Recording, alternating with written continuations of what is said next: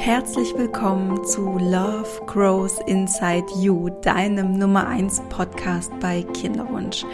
Ich bin Sandy Urban und ich begleite dich in deiner Kinderwunschzeit.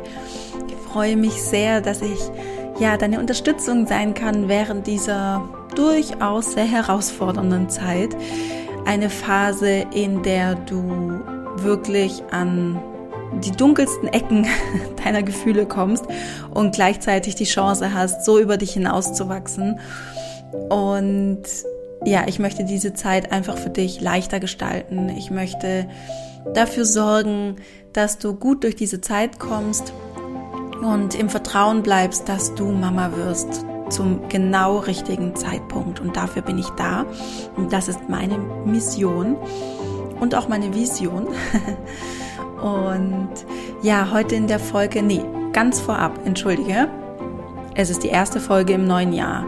Ich wünsche dir jetzt erstmal ein wundervolles, erfülltes, gesundes 2024, in dem sich alle deine Wünsche, speziell natürlich dieser eine sehr, sehr starke Wunsch nach einem Baby für dich und ähm, ja, für euch als Paar erfüllt.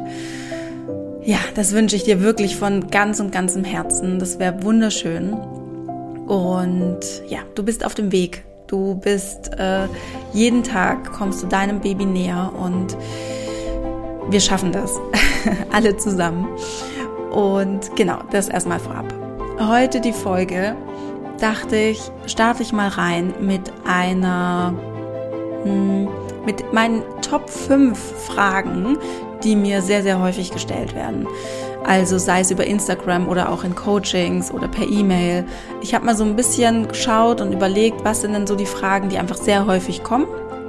Und ja, die möchte ich heute mit dir besprechen. Also heute geht es um den AMH-Wert, es geht um Fehlgeburt, es geht um die zweite Zyklushälfte, es geht um die Zeit nach Transfer oder nach Eisprung und ja, die Frage nach dem Perfektionismus ähm, darf natürlich auch nicht fehlen.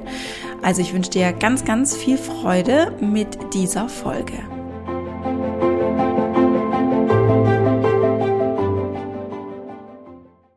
Okay, die erste Frage, die ich mit dir ähm, betrachten möchte oder die ich mit dir besprechen möchte, ist, es geht um den AMH-Wert, also niedriger AMH-Wert und häufig kommt dann so dieses, ich habe total Panik, was kann ich tun?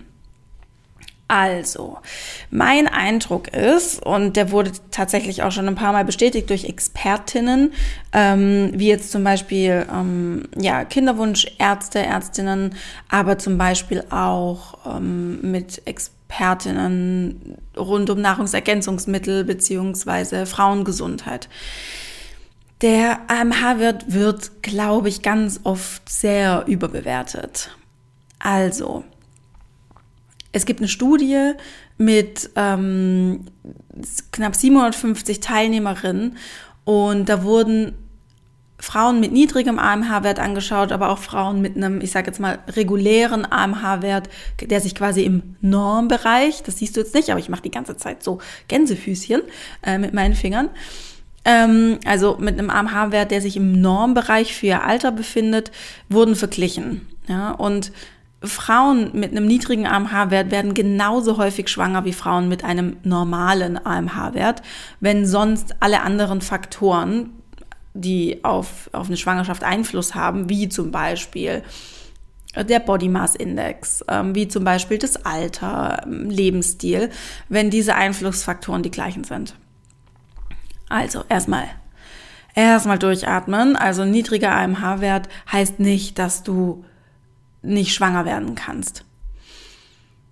Der AMH-Wert ist ja nur ein Indikator dafür für deine Eizellreserve. Also wie viele Eizellen stehen dir noch zur Verfügung. Wir Frauen können ja unsere Eizellen nicht, ähm, die können wir nicht weiter, weiter produzieren, ähm, so, wie bei Männern. Männer können ja Spermien immer neu produzieren, sondern die Eizellen, die wir haben, die haben wir halt. Wir können unsere Eizellqualität verbessern. Das geht. Dauert meistens so drei Monate ungefähr, ähm, bis, ich, bis man das dann merkt in den Eizellen, bis die Qualität sich da verbessert. So wie es bei Männern auch ungefähr drei Monate dauert, bis sich die Spermien erneuert haben. Okay. Wenn du das jetzt gerade hörst und wenn du dir vielleicht gerade denkst, hm, das macht doch irgendwie, also ich habe irgendwie gar kein Problem mit meinem AMH-Wert und das interessiert mich nicht. Das ist gut, ähm, dass du da, dass du diese Gelassenheit hast. Ähm, gleichzeitig mh, mm, ist der AMH-Wert etwas, was je älter wir werden, desto niedriger wird er einfach. Ja, weil desto niedriger ist einfach unsere Eizellreserve.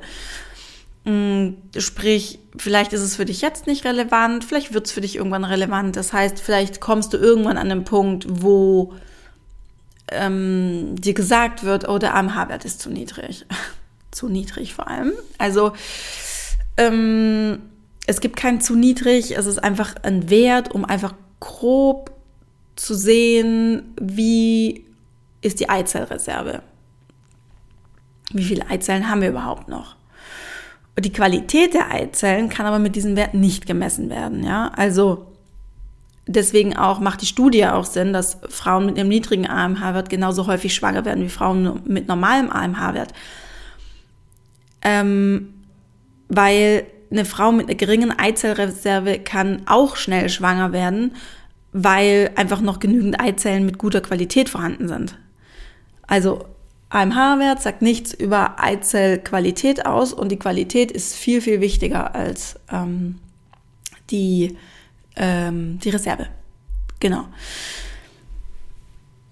Also, ich möchte noch mal ganz kurz auch so ein bisschen drauf eingehen, was sind denn mögliche Einflussfaktoren für den AMH-Wert?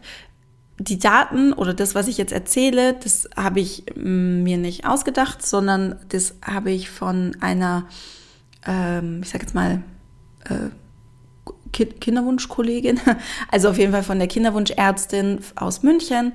Ähm, mit der habe ich ja auch schon ein, eine Podcast-Folge gemacht und genau die Frau Dr. Corinna Mann. Und äh, du kannst die, äh, die Folge auch nachhören und das sind jetzt alles Dinge, die ich quasi von ähm, aus ihrer Quelle habe. Also, ähm, Einflussfaktoren vom, vom AMH zu, oder auf die Eizellreserve, ähm, auf den AMH-Wert. Der AMH-Wert schwankt im Zyklus.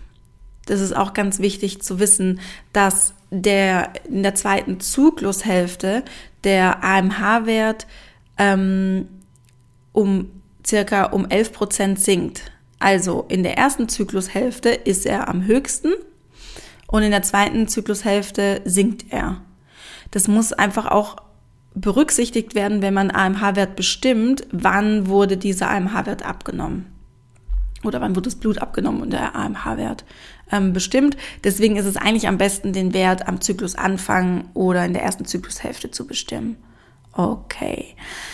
Dann eine hormonelle Verhütung zum Beispiel mit Pille oder mit ähm, dem Ring, den man sich ähm, vaginal einsetzt, beeinflusst auch den AMH-Spiegel und reduziert ihn meistens so um 20 bis 25 Prozent. Also wenn wir einen AMH-Wert während einer hormonellen Verhütung berechnen wollen, dann müssen wir das unbedingt mit rausrechnen. Was beeinflusst noch den AMH-Wert? Ähm, es gibt ähm, also es deutet sich an, dass der Vitamin, das Vitamin D den AMH-Wert beeinflusst. Aber das ist noch nicht so ganz genau erforscht. Man geht davon aus, man weiß es noch nicht, aber man geht davon aus, dass ähm, bei Frauen, die zum Beispiel PCO-Syndrom haben, die einen erhöhten AMH-Wert haben, der Vitamin, ähm, der AMH-Wert sinkt, wenn Vitamin D eingenommen wurde. Und bei Frauen ohne PCO-Syndrom steigt der AMH-Wert durch die Einnahme von Vitamin D. Also kann steigen. Ähm, was da auch, also genau, dann gibt es natürlich noch so diese, hm, sag mal, Lebensstilfaktoren, die, die den AMH-Wert beeinflussen können. Also gesunde Ernährung, viel Vitamin C, Zink, Omega-3-Fettsäuren, da aber auch immer schauen, ärztlicher Check-up, also nicht einfach irgendwas nehmen, gerade auch so Vitamin D, ne, nicht einfach so hochdosiertes Vitamin D nehmen, obwohl das ja sowieso also im, im frei verkäuflichen Handel gibt es das eh nicht so hochdosiert, aber nicht einfach nehmen, sondern wirklich beim Arzt diese ganzen, ähm, ja, ein Blutbild machen lassen und einfach zu schauen, okay, habe ich einen Mangel an Vitamin D? Ähm, genau. Also auch sowas wie Folsäure, Coenzym, Coenzym Q10 ähm, etc. Dann, was auch wichtig ist für den AMH-Wert, ist, dass man ungefähr ein Normalgewicht hat. Normal, ich finde das Wort auch immer so schrecklich, aber einfach kein Übergewicht. genau, ähm, sich bewegen, ähm, Sport zu machen, gesunde Ernährung hatten wir gerade schon. Und was auch wichtig ist, Rauchen, also Nikotin kann sich negativ auf das Anti-Müller-Hormon auswirken. Du kannst dazu auch nochmal die Podcast-Folge mit Melissa anhören. Die kam im Oktober letzten Jahres, also 23 raus. Die heißt Schwanger werden über 40. Weil wenn du über 40 bist oder also wenn, wenn man über 40 ist, hat man meistens das Thema mit einem geringen oder niedrigen AMH-Wert. Sprich, das haben wir eben auch in dieser Folge besprochen. Und falls du in der Kinderwunschklinik bist. Also, für Kinderwunschkliniken spielt der AMH-Wert meistens eine sehr große Rolle, weil ähm, die Stimulierbarkeit bei einer Mm, ich sag mal, hormonell unterstützten IVF oder ICSI schlechter sein wird. Also du wirst wahrscheinlich nicht so viele Follikel heranreifen lassen, also dein Körper, wenn du einen niedrigen AMH-Wert hast. Und für viele Kliniken ist das, oh, ist das ein, also ist das wirklich Weltuntergang und Drama mit einem niedrigen AMH-Wert. Deswegen machen die häufig, also nicht häufig, oh Gott, ich muss mit diesen, mit diesen Wörtern echt aufpassen ich habe es schon erlebt, dass Kinderwunschkliniken, Kinderwunschärzte, Ärztinnen ähm, ihre Patientinnen wirklich fast verrückt machen mit diesem AMH-Wert und sagen, naja, mit so einem niedrigen AMH-Wert, da machen wir keine Behandlung mehr, weil sie einfach wenig erfolgsversprechend ist. Und das setzen einfach viele Patientinnen gleich mit, ich, okay, ich kann nicht schwanger werden mit diesem AMH-Wert. Und das stimmt nicht.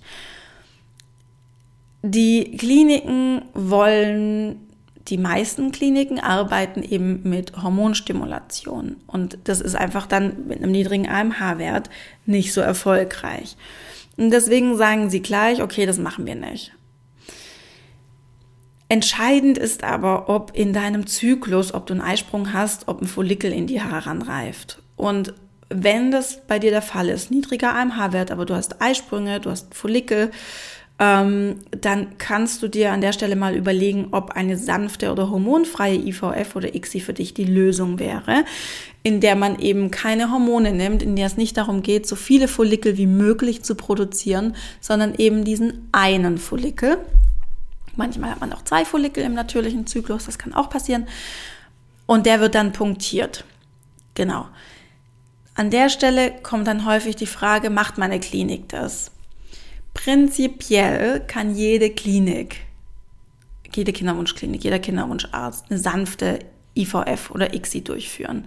Weil der einzige Unterschied ist, es gibt keine Hormone vorab. Es wird in deinem natürlichen Zyklus der Follikel punktiert, der heranwächst, die Eizelle entnommen, die einfach ganz natürlich dort ist.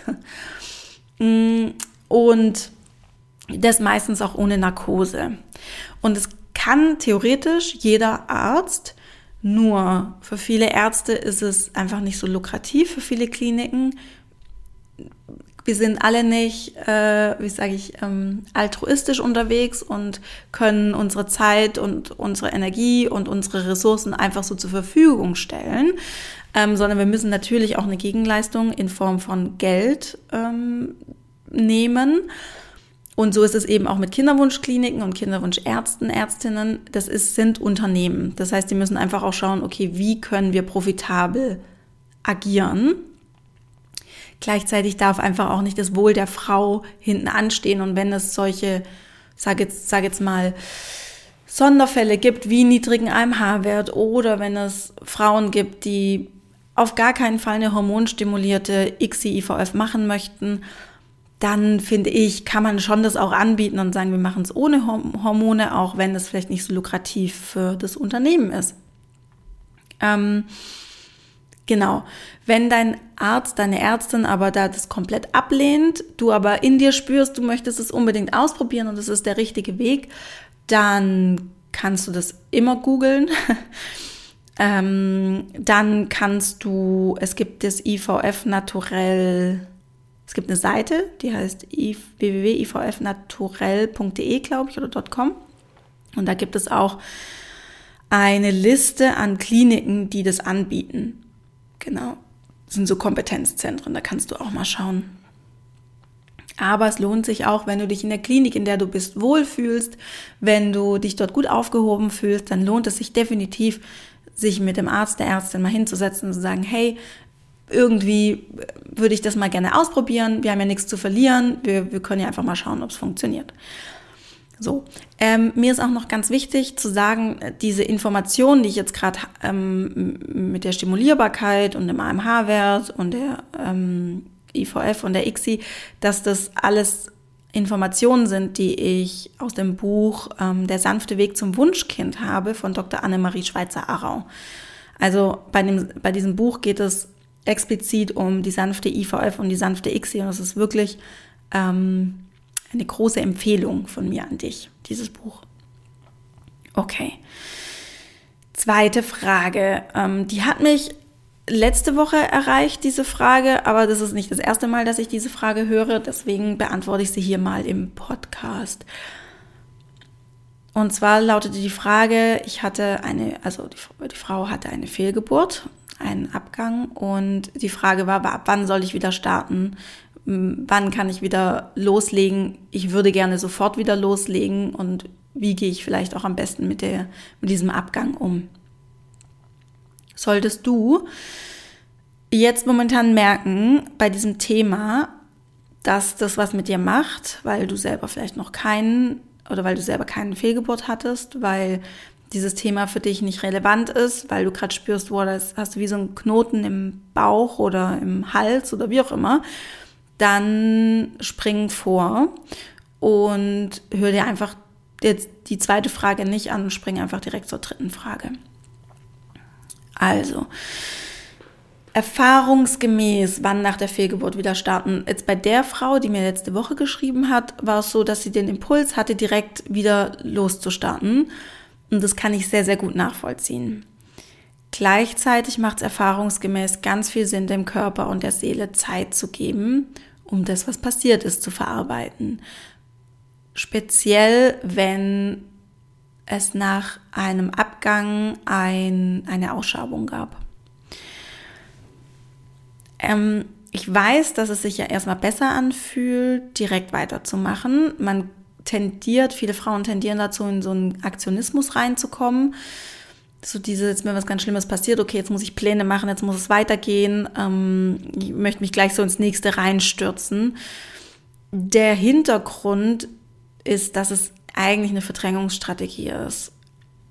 So ein Verlust einer Schwangerschaft ist sehr schmerzhaft für dich und deinen Körper. Und was da passiert ist, du hast ein Kind verloren.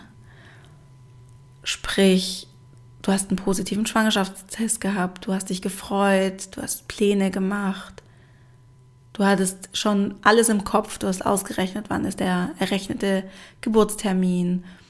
Wie wird es dann alles? Ich habe es endlich geschafft. Ich bin nicht mehr im Kinderwunsch. Ich bin jetzt endlich schwanger. Mm.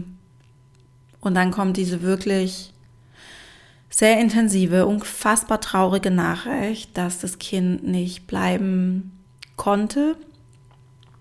Und das darf verarbeitet werden. Das darfst du für dich verarbeiten und das dürft ihr auch als Paar verarbeiten. Ich habe dazu ja auch schon Podcast-Folgen aufgenommen mm, zum Thema Fehlgeburt, also hört die gerne auch nochmal an, da gehe ich nochmal viel tiefer in das Thema rein. Körperlich gesehen, gerade auch wenn du eine Ausschabung hattest, aber selbst wenn nicht, also die Gebärmutter braucht einfach ein paar Zyklen Zeit, um wieder sich zu erholen, um gerade bei einer Ausschabung auch wieder genü genügend ähm, Gebärmutterschleimhaut aufzubauen, ja. Also gib deinem Körper auch die Zeit und deinem Zyklus auch die Zeit, sich wieder einzupendeln. Gib dir Zeit. Ich weiß, dass es nicht einfach ist, sich mit diesem Thema auseinanderzusetzen und vor allem mit diesen Gefühlen sich auseinanderzusetzen. Da spielt Trauer, ähm, Unverständnis so eine große Rolle und man hat manchmal das Gefühl, es zerreißt einen. Es tut so unendlich weh, dieser Verlust. Aber glaub mir, du, es ist besser für dich, wenn du diese, wenn du da einmal durchgehst, wie beim Pflaster abreißen, das ist so ein blödes Beispiel, aber es ist genauso. Lieber jetzt da durchgehen und dieses Pflaster abreißen und diesen Schmerz kurz zu spüren, wie wenn du dieses Pflaster einfach dran lässt und sich vielleicht dadurch irgendwie noch, weiß ich nicht, deine Haut entzündet oder whatever. Ähm, das, und das passiert. Ich habe wirklich so häufig Klientinnen, die eine Fehlgeburt hatten und das liegt teilweise auch schon ein Dreivierteljahr, ein Jahr hinter, hinter ihnen und jedes Mal, wenn sie darüber nachdenken, jedes Mal, wenn sie darüber sprechen, steigen ihnen die Tränen in die Augen und es fällt ihnen ganz, ganz schwer, darüber zu reden. Und es ist meistens ein Zeichen, dass da einfach noch nicht genug verarbeitet worden ist. Wie kannst du also damit umgehen? Mein Tipp, und das ist auch das, was mir geholfen hat, sind eigentlich zwei Dinge. Das eine ist, mit jemandem darüber sprechen, vielleicht oder am besten auch mit jemandem, der, mm, der das beruflich macht, also der da mm, Know-how hat, was, was ähm, Verluste angeht. Also sei es jetzt eine Therapeutin, sei es Kinderwunschcoach, ähm, also irgendjemand, der sich da einfach mit auskennt der dich da begleiten kann. Es gibt ja auch zum Beispiel, das ähm, macht ja meine Co-Coach Claudia auch, ähm, die Claudi hat eine Ausbildung zur Trauerbegleiterin und da ist es perfekt. Da kann man in ein paar Sessions ja diese Trauer zulassen, das spüren, da durchgehen und kann dann aber auch sagen danach, okay, ich habe das verarbeitet und ich nehme das zum Beispiel auch nicht in meine nächste Schwangerschaft mit. Also das kann ich wirklich nur empfehlen. Das ist das eine und das andere ist und das wirst du wahrscheinlich dann eben in der Begleitung dann auch machen oder dieser Impuls wird kommen, das mit einem Ritual zu verbinden. Also einen Rahmen schaffen, in dem getrauert werden darf, in dem auch losgelassen werden darf. Und wie das ausschaut, das ist ganz individuell. Es kann ein Brief sein, dem du, den du deinem Kind schreibst das kann ein Feuerritual sein, dass du was aufschreibst und verbrennst. Das kann aber auch tatsächlich wie so ein, das habe ich damals mit meinem Mann gemacht, ähm, wie so ein kleines Mini-Begräbnis, also so ein, ähm, ja, ein Ab, wie sagt man denn, wenn man, Beerdigung, genau, sowas sagt man, genau. Ähm, sowas kann man auch machen das hat uns sehr, sehr viel geholfen. Und klar ist es nicht leicht. Und klar kann ich mir schönere Sachen vorstellen, als mein äh, quasi mein ungeborenes Kind bildlich, metaphorisch zu begraben. Vielleicht auch leider tatsächlich zu begraben. Ähm, natürlich gibt es schönere Sachen. Natürlich ist es viel einfacher in, in, in, in ähm, erster Instanz zu sagen, ach nee, komm, ich lasse das äh, ich mache da gleich weiter, ich brauche das nicht. Mm. Aber erfahrungsgemäß, was ich eben von meiner Fehlgeburt erlebt habe, was ich auch von vielen Klientinnen gehört habe, macht das. Es ist unfassbar hilfreich und du nimmst dieses Gepäck nicht noch zusätzlich mit auf deine Kinderwunschreise. Okay. Dritte Frage. Wie schaffe ich es, in der zweiten Zyklushälfte positiv zu bleiben? Das ist wirklich eine Frage, die ich so häufig höre. Die Frauen, die zu mir kommen, also die, die auch im Coaching bei mir sind, die sind manchmal ganz aufgelöst, weil sie sagen, oh, sie schaffen es nicht in der zweiten Zyklushälfte positiv und optimistisch zu bleiben. Wie kriegen sie das hin? Und meine Antwort, always the same, gar nicht. Und das ist auch nicht notwendig, in der zweiten Zyklushälfte nur positiv zu bleiben. Alle Gefühle sind okay. Auch in der zweiten Zyklushälfte. Auch wenn du einen Transfer hattest oder ähm, den Eisprung hattest, ähm, und das auf natürlichem Weg versuchst, alles, was danach kommt, alle Gefühle sind okay. Es darf dir keinen Stress verursachen und keinen Druck, immer nur positiv zu bleiben. Ähm, wenn du Gefühle nicht zulässt, wenn du Gefühle nicht fühlen möchtest, vor allem eben die, die du als negativ bewertest, also wie Ängste, oh, was ist, wenn es nicht klappt oder ähm, kann mein Körper das überhaupt, ne, was ja auch so Zweifel sind, Gefühle wie Traurigkeit, Gefühle, ach, aber meistens sind es, glaube ich, einfach Ängste, was ist, wenn es nicht geklappt hat. Wenn du die nicht zulässt, wenn du das nicht fühlen willst, das ist für deinen Körper Druck und Stress, weil da sind Gefühle, die sind da, die melden sich und du verbietest dir das, das in dem Moment zu fühlen und das, also diese Gedanken, die danach kommen, oh, das darfst du nicht denken, oh, das darfst du nicht sagen, oh, das darfst du nicht fühlen, das ist ja voll der Stress für dich. Also allein diese Frage, oh Gott, oh Gott, wie schaffe ich es in der zweiten Zyklushälfte positiv zu bleiben, löst ja irgendwie schon Stress aus. Du darfst zweifeln, du darfst Angst haben, du darfst weinen. Das ist alles okay. Ich habe während meiner frühen Schwangerschaft sehr viel geweint. Und ich kann mich gut in dich hineinversetzen, wie das dann ist, dass man dann Angst hat, dass irgendwas Schlimmes dann passiert mit dem Kind. Also zum Beispiel nach einem Transfer, dass es halt nicht bleiben kann. Ähm, ich hatte in meiner Frühschwangerschaft total Angst, dass meine Tochter ganz viel von diesen negativen Emotionen abkriegt und ganz pessimistisch und traurig auf die Welt kommt und so ein ganz, ganz trauriges Kind ist. Also das hört sich jetzt vielleicht ein bisschen witzig an, aber das, diese Ängste hatte ich tatsächlich. Und dieses Kind, mein Kind, meine Tochter, ist wirklich momentan das Kind, was am wenigsten weint von den Kindern, mit denen ich mich so sonst so umgebe. Und von 100 Tagen hat die an 99 Tagen wirklich gute Laune. Meine Tochter ist unglaublich gut verbunden mit ihren Gefühlen. Und das würde ich schon darauf zurückschließen, dass ich zum Beispiel in der Schwangerschaft versucht habe, wirklich alle Gefühle zu durchleben und alle Gefühle zu fühlen, weil das färbt ja schon dann auch aufs Kind ab, ne? So, dass man ähm, ja, das, ich habe alle Gefühle gefühlt, von himmelhoch jauchzend bis zu Tode betrübt. Alles war da. Und ich glaube, das hat schon auch einen Einfluss darauf. Unter anderem natürlich auch ähm, spielt Erziehung natürlich eine große und auch ähm, Vorbildfunktion eine große Rolle. Trotzdem habe ich das Gefühl, das hat einen großen Einfluss darauf, dass meine Tochter ihre Gefühle wirklich sehr gut fühlen kann und sehr gut benennen und ausdrücken kann.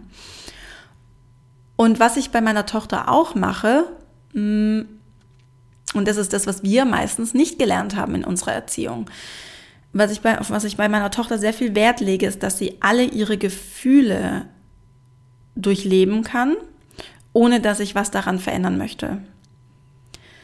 Was wir meistens aus unserer Erziehung kennen, ist, wir haben in Anführungsstrichen negatives Gefühl, wir sind traurig oder wütend, wir weinen und dann kommt jemand um die Ecke und versucht uns abzulenken also kam damals, als wir klein waren, mit einem Teddybär und oh, schau mal, das ist ein Vögelchen und oh, guck mal, wollen wir das und das machen? Komm, wir spielen hier und das. Also Erwachsene tendieren immer dazu, die Gefühle wegzumachen von kleinen Kindern.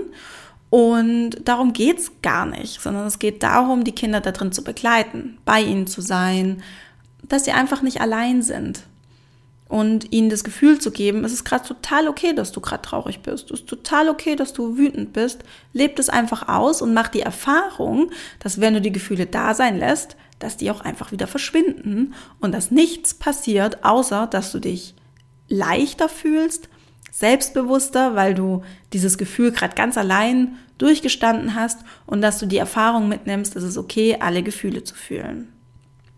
Auch die unangenehmen. Und das ist eben ja so auch ein Grundpfeiler der bedürfnisorientierten Erziehung oder Begleitung von Kindern, ähm, worauf ich sehr großen Wert lege ähm, mit meiner Tochter. Weil ich eben möchte, dass wenn sie später Zweifel, Ängste etc. hat, dass sie einfach da sein dürfen und dass sie die einfach ausleben darf und sie nicht denkt, dass dadurch irgendwas kaputt geht. Also zum Beispiel irgendeine Beziehung oder ja, wie, ähm, wie wir es jetzt in unserem Beispiel haben, dass dadurch jetzt irgendwie die Einnistung gefährdet ist oder, oder so. Also wirklich, das ist, ja, man muss in der zweiten Zyklushälfte nicht durchweg positiv sein. Ich glaube, das ist sehr unrealistisch. Ja. Dazu vielleicht auch gleich die Anschlussfrage, die vierte Frage, auf was man nach dem Transfer achten soll oder nach dem Eisprung, wenn man es im natürlichen Zyklus versucht, ob man etwas falsch machen kann.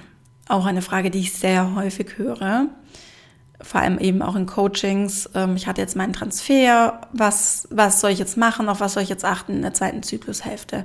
Kann ich irgendwas falsch machen?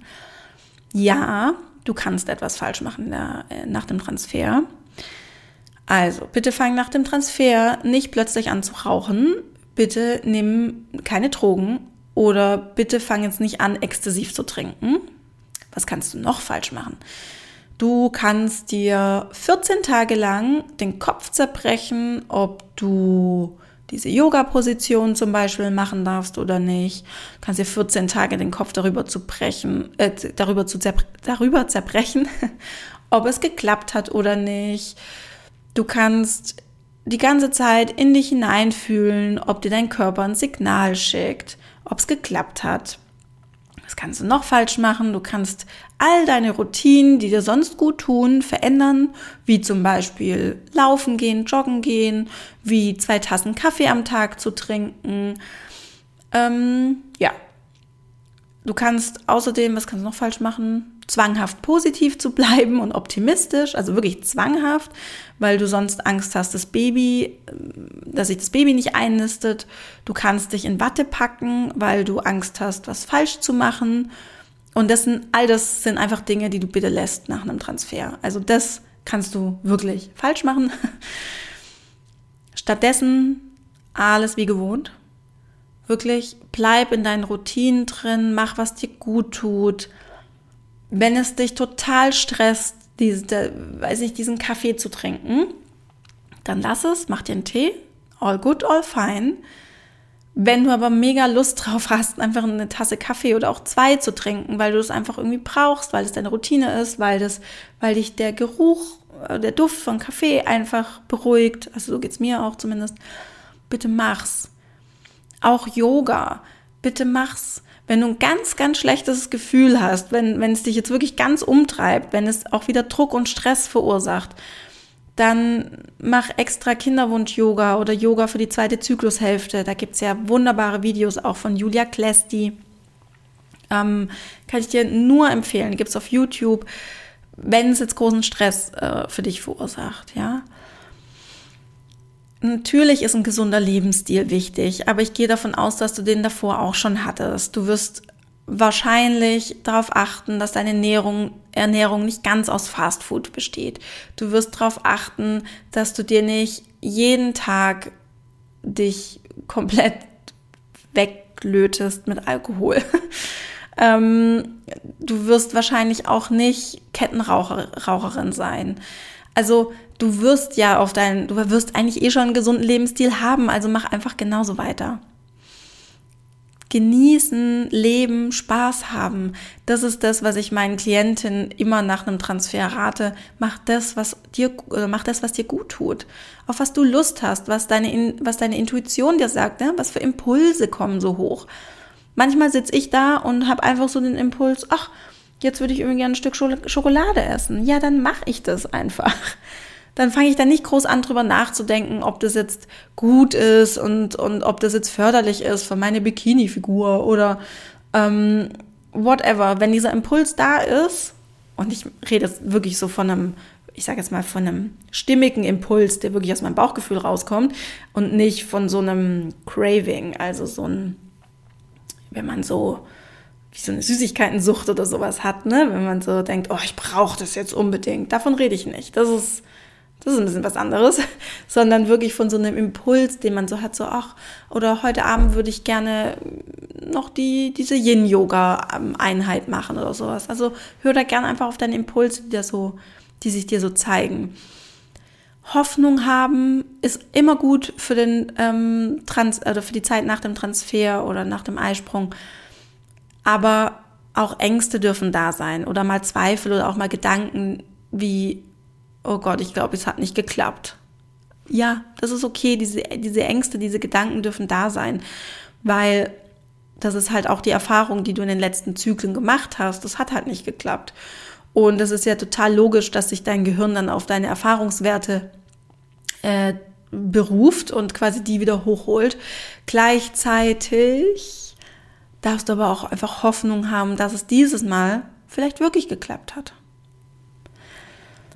Also auch hier wieder ein bisschen den Druck rausnehmen aus der ganzen Sache und mehr Leichtigkeit einbringen in den, in den Prozess, in die Zeit auch nach dem ähm, Transfer. Fünfte Frage, letzte Frage, höre ich auch ganz häufig in Coachings. Ähm, ja, es war alles so perfekt in diesem Zyklus. Warum hat es nicht geklappt? Ich verstehe es nicht. Na, das, dahinter steckt so ein bisschen die Frage, okay, diesmal war für mich irgendwie alles perfekt und es hat nicht geklappt, also zweifle ich daran, dass es überhaupt sonst klappen könnte, weil es war ja alles perfekt und da hat es ja auch nicht geklappt. Also, Perfektion ist was, was sich komplett in unserem Kopf abspielt, ist ein ganz starker innerer Antreiber für uns. Wir denken ganz häufig im Leben, wenn alles perfekt ist, habe ich die Kontrolle und dann erreiche ich all meine Ziele. Da, es gibt Lebensbereiche oder es gibt einen Lebensbereich, wo das so ist und das ist Beruf und Schule. Da ist es so. Wenn wir da alles perfekt machen, perfekt auswendig lernen, perfekt verstehen, wenn wir uns ganz, ganz viel anstrengen und wirklich so einen Zustand von Perfektion irgendwie erreichen, dann kriegen wir unsere Eins, dann kriegen wir unser Sternchen in unser Heft. In dem Lebensbereich, absolutely agree. Alle anderen Lebensbereiche leben eigentlich von, vom Unperfekten. Ja, Beziehungen und Freundschaften zum Beispiel. Ich bin nicht gern mit einer Person befreundet, die auf, auf den ersten Blick und auch vielleicht auf den zweiten sehr perfekt wirkt, weil da fehlt einfach die Verletzlichkeit. Da fehlt, du kannst die Person meistens nicht greifen, du vergleichst dich dann auch viel, ne? weil wir sind alle nicht perfekt. Und wenn wir uns dann mit jemandem vergleichen, der vielleicht nach vorne hin oder auf den ersten Blick, vielleicht auch auf den zweiten, bei dem alles perfekt ist, ähm, Vergleich hat in der, in der Freundschaft, in der Beziehung auch gar nichts zu suchen. Und ich bin lieber mit Menschen befreundet, die ich wirklich auch greifen kann, mit dem ich durch ihre Unperfektheit, durch ihre Verletzlichkeit, die sie mir dadurch zeigen, kann ich eine ganz andere Tiefe herstellen in der Freundschaft. Ich bin viel enger verbunden mit diesen Menschen, als wenn jemand wirklich perfekt ist. Anderer Lebensbereich, in dem es besser ist, nicht perfekt zu sein, ist zum Beispiel auch Sex. Wann hast du den besten Sex? Wenn alles wirklich perfekt ist oder wenn es vielleicht, wenn auch viele Sachen einfach nicht perfekt sind da will ich jetzt gar nicht so sehr drauf eingehen, ähm, sonst muss ich hier den Podcast auf äh, explicit äh, stellen, also mit einem E kennzeichnen, dass es Ü18 ist. Aber auch hier, ne, Lebensbereich, wenn das nicht perfekt ist, ist eigentlich irgendwie auch ist be befriedigender, ist schöner, erfüllender. Auch kreative Prozesse. Kreative Prozesse dürfen nicht perfekt sein, durchstrukturiert, geplant, sondern kreative Prozesse entstehen aus einem Moment heraus, aus einem Momentum. Und dann ist es egal, ob wir gerade im Chaos stehen oder, oder ob wir, mh, mm, ob alles aufgeräumt ist, ob, ja, im Leben Spaß zu haben, ein Baby zu empfangen. Das sind alles Dinge, die aus dem Unperfekten herauskommen. Ja. Und Du darfst dich wirklich von dem Gedanken lösen, dass alles perfekt sein muss, bevor du schwanger wirst oder ein Baby, also und ein Baby bekommst. Deiner Babyseele, die auf dich wartet oder auf die du wartest, dieser Babyseele ist es total egal, ob dein Zyklus die perfekten 28 Tage hat, ob du den Zyklus über jeden Tag gut drauf warst, ob du so wenig wie möglich an den Kinderwunsch gedacht hast, ob du beruflich gerade irgendwie äh, an der perfekten Stelle stehst, wo es jetzt gerade wirklich perfekt wäre, ein Kind zu bekommen. das ist deinem Baby komplett egal. Das machst du für dich und dafür, dass dein Kinderwunsch nicht so belastend für dich ist. Ja. Dem Baby, dem ist es egal. Das hat seinen ganz eigenen Entwicklungsplan, so wie jedes Kind. Und der startet schon damit, wann dieses Kind, dieses Baby bereit ist, in eine physische Form zu inkarnieren oder diese anzunehmen ähm, und es sich bei dir in der Gebärmutter bequem zu machen.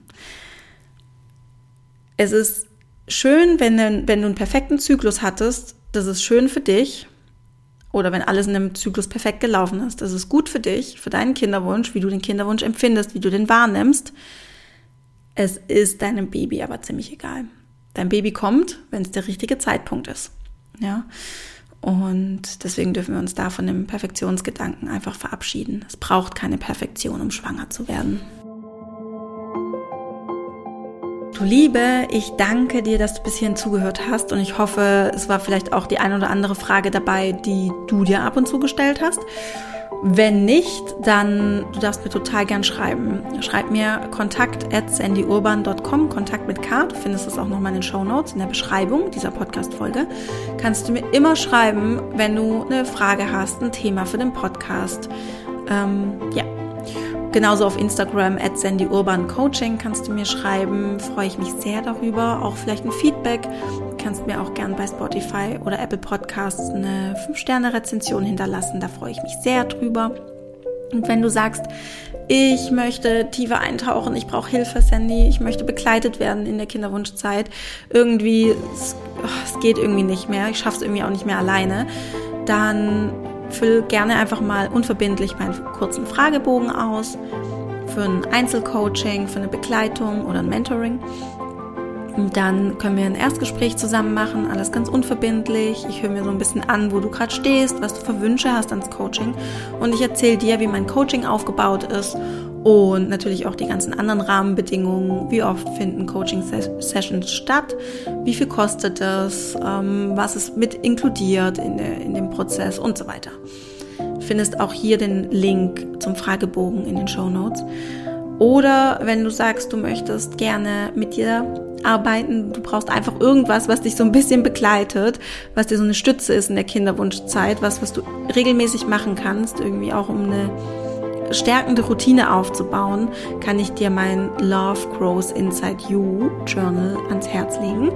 Ein Tagebuch, ein Begleiter, ein Coaching-Programm für deine Kinderwunschzeit.